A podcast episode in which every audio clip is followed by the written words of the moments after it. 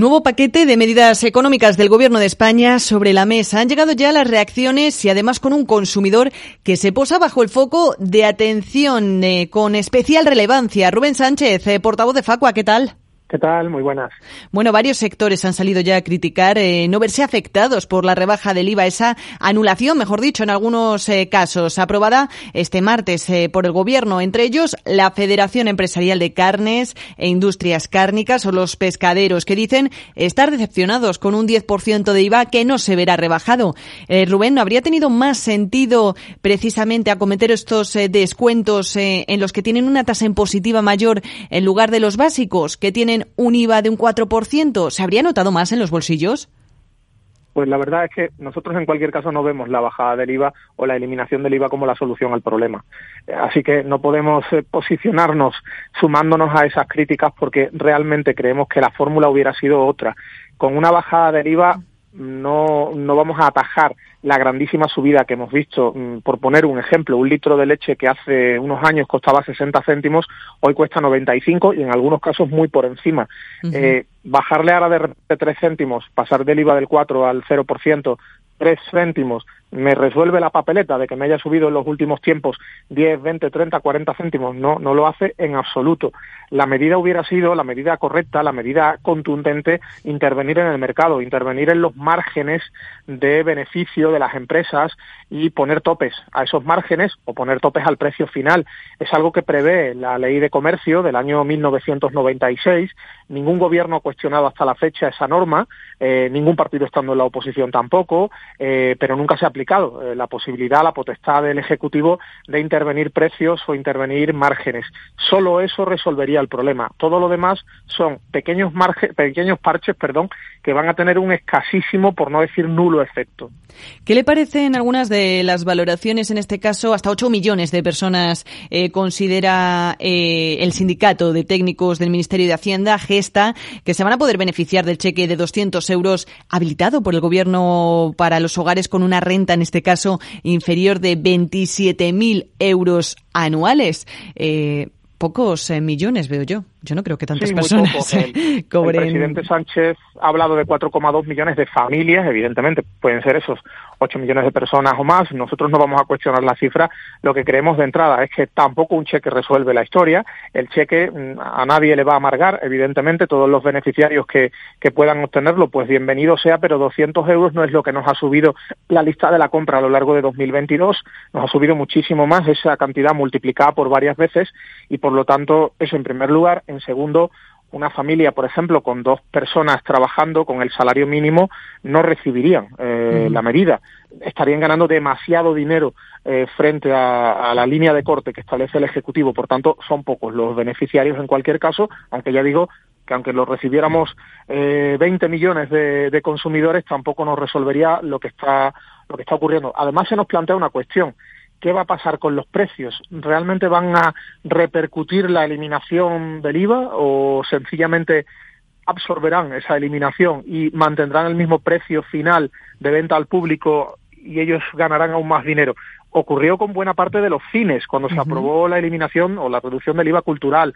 Ha ocurrido con la electricidad de sobra, cuando nos han bajado el IVA al 21 al 10 y del 10 al 5%, luego lo que nos hemos encontrado han sido con más subidas, con lo que sospechamos que el sector eh, de la distribución y también los fabricantes o todos o algunos van a repercutir la bajada del IVA de forma nula. Es decir, vamos a pagar lo mismo o incluso vamos a pagar más. Ese litro de leche de 95 céntimos igual no se queda en 91, igual es que sube un euro. Y luego, por otro caso, vamos con más medidas también de cara al consumidor, porque el Gobierno ha acordado prorrogar eh, seis meses, por un lado, la rebaja de los impuestos de la electricidad y el gas, así como congelar el precio máximo de la bombona de butano, y ha ampliado hasta el 31 de diciembre de 2023 eh, del año que viene la prohibición de cortar los suministros esenciales, además de la extensión del bono social. La polémica también, por otro lado, está servida con la medida de excluir a los consumidores del beneficio de 20 céntimos de descuento por litro de carburante. Hay tela que cortar. Sí, bueno, empezando por lo último, la coyuntura es muy diferente a la del verano, la gasolina ha bajado, aunque eso no quiere decir que sea un precio bajo el que tenga, no está barata, pero ha bajado mucho en comparación con el verano y el gobierno se ha planteado que ya era el momento, porque esto es mucho dinero público, es decir, esto lo hemos pagado entre todos, a fin de cuentas, y es demasiado dinero. Una vez más nosotros ahí fuimos críticos en el sentido de entender que lo que hay que hacer es intervenir sectores. Si las petroleras y las estaciones de servicio han aumentado márgenes, las unas o las otras o las dos, lo que hay que hacer es recortarles el margen, poner tope a los precios, cosa que en España hacíamos hasta 1998, cuando nos llegó esa maravillosa liberalización del sector que iba a traer la competencia y que nos trajo de todo menos competencia, solo subidas de precios. Eh, por tanto, en todos esos sectores donde se habla de eh, cambiar eh, sistemas, bueno, es lógico, el dinero no es infinito, el dinero se acaba. Otra cosa es el agravio comparativo en el que los transportistas sí sigan teniendo la ayuda, mientras que el consumidor final, sobre todo consumidores finales muy necesitados, no la tengan. Y en los casos de la congelación de esas medidas de bajadas de impuestos en luz y gas natural, hombre, mm, nosotros queremos más. Eh, creemos que no se trata solo lo mismo de resolver vía impuestos, se trata de intervenir en el mercado. En la luz se ha hecho. Ha sido algo revolucionario, entre comillas, aunque evidentemente lo digo de forma irónica, ¿no? El que en Bruselas se plantee un tope al precio del gas para que parcialmente haya una intervención en los precios de la subasta, pues luego todo el mundo está encantado en Europa, lo van a imitar distintos Estados miembros, la Comisión Europea dice que muy bien, pero es que realmente la luz sigue siendo cara y se podría ir muchísimo más allá. Se le podría poner un tope al gas, pero se le podría poner un tope a la eólica, a la hidráulica, a la nuclear, se le podría poner tope a todo y que se cobrara a un precio mínimamente razonable. Márgenes de beneficio, por supuesto, pero no tan descomunales como los que tenemos hoy en día, que siguen siendo descomunales, por mucho que haya bajado la electricidad de donde llegó a alcanzar esos picos en los últimos meses. Por tanto, lo que queremos en la luz es acabar con esa subasta tramposa en la que las energías más baratas se pagan al precio que pujan las más caras y donde las más caras además pujan de manera absolutamente inflada.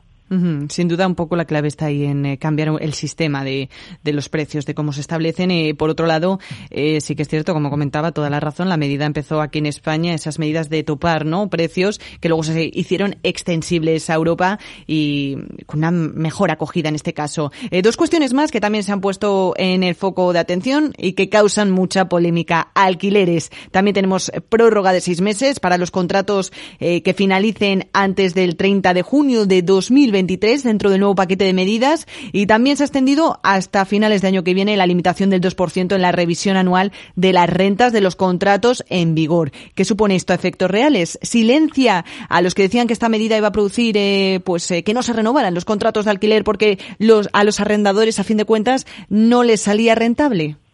Mm, a ver, mira, una cuestión está en los arrendadores que están alquilando su vivienda a un precio muy barato, a un precio muy por debajo de mercado, que le ganan muy poco. Eso evidentemente es injusto que ahora a ellos se les repercuta el coste de la vida que se infla enormemente por esa por ese aumento del IPC y ellos no puedan subir más de un 2.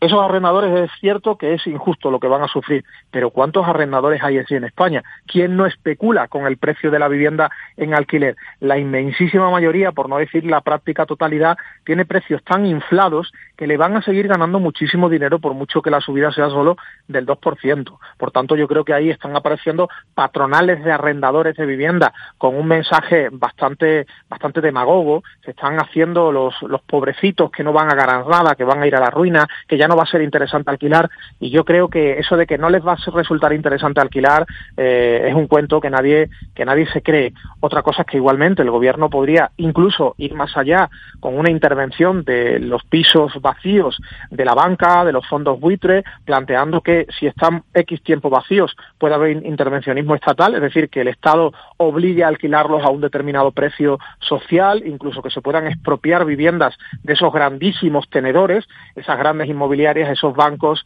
etcétera, y por otro lado igualmente lo que habría que hacer es topar el precio del alquiler en función de la zona del país, en función de las características del inmueble, poner un máximo, porque evidentemente es propiedad privada, pero es propiedad privada con la que se especula, con la que se empobrece a parte de la población y con la que se impide que se cumpla la Constitución, que pretende garantizar el acceso a una vivienda digna para cualquier ciudadano. Rubén Sánchez, portavoz de Facua, muchísimas gracias por atendernos hoy en Capital Radio. Un abrazo. A vosotros, un abrazo.